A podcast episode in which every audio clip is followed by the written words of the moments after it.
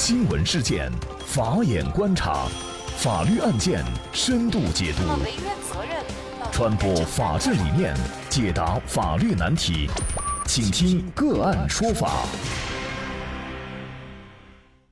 大家好，个案说法欢迎您，我是方红。今天呢，我们跟大家来关注苏小茂家属起诉翟欣欣返还千万财产，疑逼丈夫自杀的翟欣欣将会付出什么样的代价？四月二十号下午，微风创始人苏小茂的家属委托代理律师向法院递交诉状，起诉其前妻翟欣欣，要求其返还千万财产。那目前呢，朝阳法院已经接受了申请案件的全部材料。微风开发者苏小茂和翟欣欣夫妻间的纠葛呢，是因为苏小茂的自杀引发了大家的关注。苏小茂。自杀前的遗书称自己是遭遇前妻的骗婚和勒索，不堪重负离开人世。夫这对夫妻之间到底有着怎样的恩怨情仇？我们跟大家先一同来了解一下。苏小茂和翟欣欣是网络相亲平台认识的，两人在六月七号结婚，七月十八号离婚，婚姻仅仅维持了四十二天。四十多天，苏小茂共花费一千三百万元，平均每天为翟欣欣支付三十多万元。苏小茂称，前期翟欣欣通过以下两点要挟自己：以举报苏小茂个人漏税行为相要挟。微风有网络电话功能是灰色运营，翟欣欣舅舅刘某某在公安局工作。翟欣欣用这两点威胁苏小茂，称让其产品下架、倾家荡产，并且索要一千万，还有三亚的房子。那么，苏小茂在聊天截图当中所公布的内容显示。翟欣欣是要求苏小茂给自己一千万块钱的精神损失赔偿费和三亚的房子，不然呢就走正规渠道。但是由于苏小茂并没有那么多钱，于是呢，翟欣欣就要求他先把六百六十万汇款给自己，剩下的打成欠条，之后可以协议离婚。那么这个离婚协议呢，上面写明男方需无条件把海南房产过户给女方，否则支付三百万元的赔偿。此外，男方无条件支付女方一千万做补偿，已付清六百六十万，余款三百四十万需要在一百二十天内付清，否则每天利息十万元。苏小茂称，随后翟欣欣还电话骚扰以及带人骚扰自己，还威胁不给钱将会把自己关进监狱，自己被逼选择轻生解决。苏小茂称，翟欣欣曾经有过一段婚姻，也是结婚一个月就离婚，离婚时向对方索要分手费二十万。鉴于苏小茂和翟欣欣婚姻关系期间的种种异常表现，以及翟欣欣两次婚姻时间短暂。都向对方索要财物，那么也有网友觉得翟欣欣可能是属于职业骗婚，但是呢，就在翟方是否认骗婚集团的说法。对于此前向苏小茂索要的一千万的事情呢，对方的母亲说呢，是因为翟欣欣不想再婚，所以提出要一千万拿回去和父母生活养老。这一千万是在离婚协议当中写好的，是双方共同达成的协议。那么最终他收到了六百六十万。据苏方代理律师张启怀介绍，这一次递交材料当中的三个案由呢，主要是围绕离婚后财产纠纷、赠与合同无效、返还财产展开。这三个案由呢，一共要求翟欣欣返还千万财产，其中包括海南的一处房产，价值是六百六十万元；翟欣欣索要苏小茂赠与的两百多万财物，以及婚前苏小茂支付的一百零七万特斯拉车款等。那么翟欣欣的行为是否属于骗婚，或者是构成敲诈勒索罪？苏小茂的家人是否能要回这上千万的财产？而翟欣欣在这次诉讼中，他的胜诉几率又有多大？其实呢，就这相关的法律问题，我们之前呢。在苏小茂自杀的时候，也就是去年的九月份呢，我们也曾经分析过。今天呢，我们再来还原一下当时我们整个的嘉宾分析。那么，我们邀请到的嘉宾是云南大韬律师事务所副主任、婚姻家庭法律事务部主任、国家婚姻家庭咨询师谭英律师。谭律师你好，主持人好，听众朋友们好，感谢谭律师。那么翟欣欣这个案子啊，最近呢比较火。那么大家呢，对于翟欣欣的一系列的行为，哈，都感觉是过街老鼠，人人喊打。那么翟欣欣她的行为，首先大家认为她是在骗婚，那么你怎么来看这个问题呢，谭律师？那么首先要给大家讲一下，就是这个骗婚呢，它并不是一个法律上的概念，它是就是说日常生活中大家所使用的一个概念，法律上并没有骗婚的这么一个明确的一个规定。那么在民间所谓的骗婚呢，它的基本的定义就是指所有不以共同生活为目的，仅仅是利用结婚的合法形式骗取对方财产和感情的行为。那么实际上呢，在现实生活中呢，骗婚的这个历史也是呃早已有之。那么通常的呢，可能有以下三种情形。那么第一种呢，就是也是比较常见的，就是以介绍对象的名义，在婚姻过程中骗取钱财。那么这个呢，在日常生活中可能会经常会遇到，比如有些是呃以介绍对象为名骗取高额的彩礼，有的甚至是领取，就是说还是给你领取结婚证，呃，但是呢，同时要求呃要求高额的彩礼。那么人拿了结婚证之后呢，人就消失了。这是一种，就是说比较传统的一种骗婚方式。通常骗取的呢，都是找对象比较困难的这些呃年轻人。那么利用对方就比较着急成婚的这个心态，那么索要高额的彩礼啊、聘礼啊，或者就是昂贵的首饰。有些是在结婚前，有些是在结婚后寻找机会就突然消失了。那么第二种情况呢，呃，也是比较常见的。就是一方呢，经常是虚构自己光鲜华丽的身份。那么通常所见的，比如说军官呐，或者政府官员官员呐，呃，或者是华侨啊、富商啊这些光鲜的身份，那么和另一方来交往，然后在交往的过程中呢，骗财骗色。那么第三种呢，也就是跟现在就是说可能拆迁比较多这个情况，那么呃而涌现出来的一种骗婚。那么这种骗婚好像都呈现一些就是说有组织性的，有团伙结伴的给拆迁地区的那些老光棍或者是年龄比较大的来介绍对象。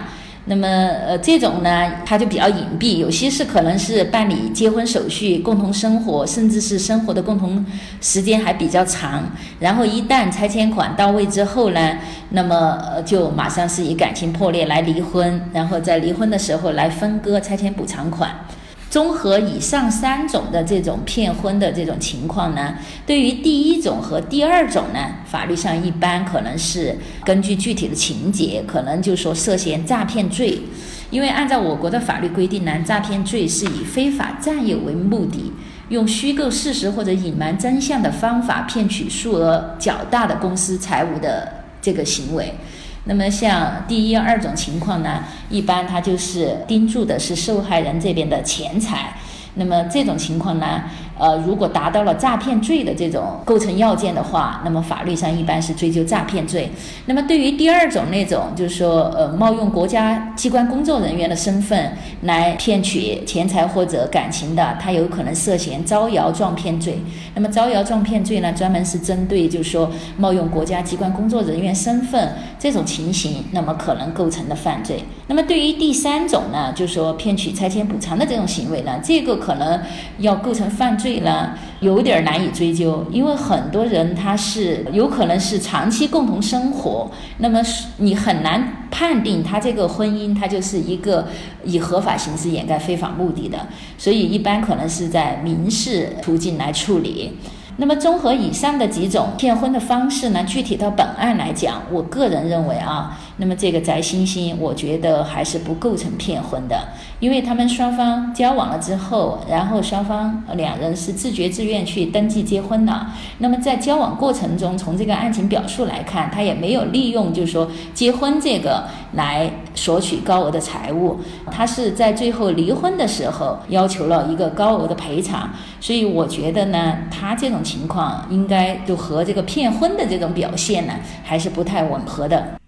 那我们再来看哈，比如说，其实他之前跟苏小茂达成的离婚协议，是因为呢，他有把柄在自己手里面。比如说，他想威胁苏小茂，如果不给他达成这个一千万和三亚房产的这个协议的话呢，那么他就要举报男方，比如说偷税。呃，另外呢，比如说他自己对方经营的这个网络电话是灰色经营。用这个来换取的这个离婚协议，也就是说，苏小茂可能本人他并不是自愿的，他是被迫无奈的。那么像这种算不算是敲诈勒索呢？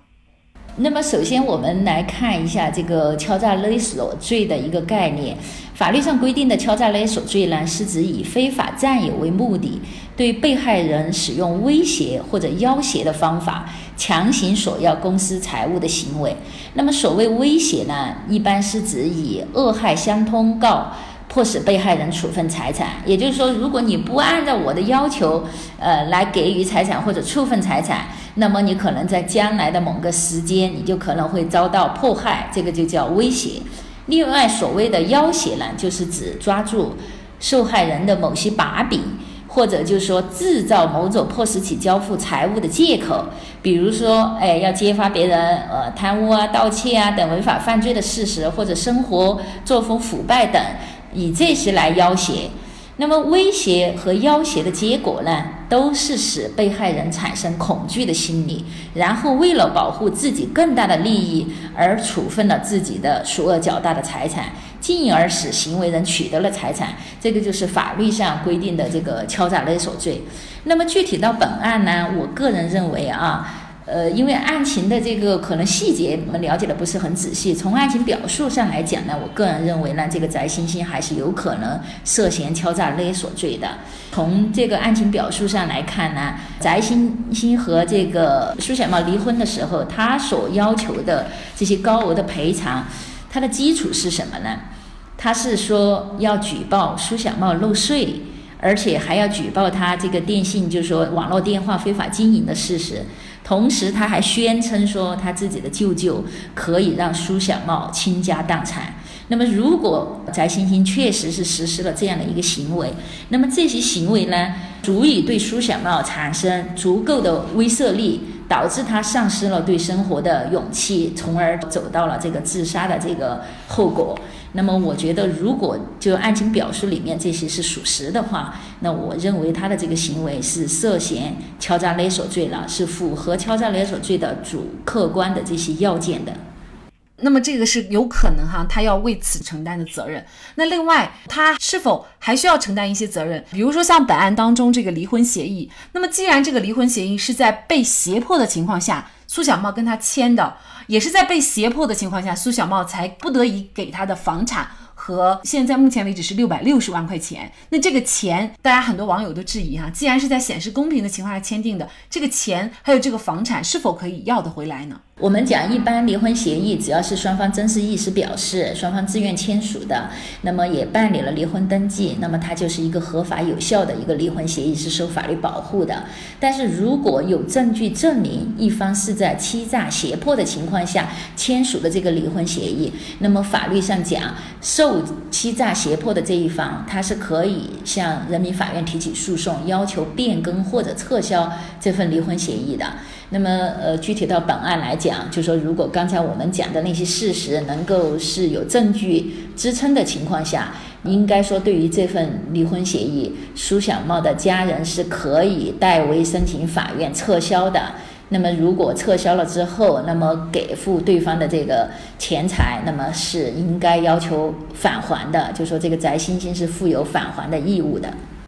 那么很多人就说啊，这人已死，已经死无对证了哈。苏小茂虽然是留下了遗言，但是呢，呃，现在人已经死了。那么这种情况会不会妨碍苏小茂的家人追究翟欣欣的责任呢？这个我觉得是不妨碍的，因为首先我们分两方面来看，就是说，首先一个就看翟欣欣这个构不构成刑事犯罪，那么他的家人作为近亲属是可以向公安机关报案的，那么是否构成犯罪呢？首先是要由公安机关来进行侦查。那么，如果公安机关认为是构成犯罪、涉嫌犯罪，那可能就要向检察院这边批准逮捕啊，或者最后认定构成犯罪了，是由检察院提起公诉，那么由法院来进行判决的。这个是针对追究他刑事责任的这方面。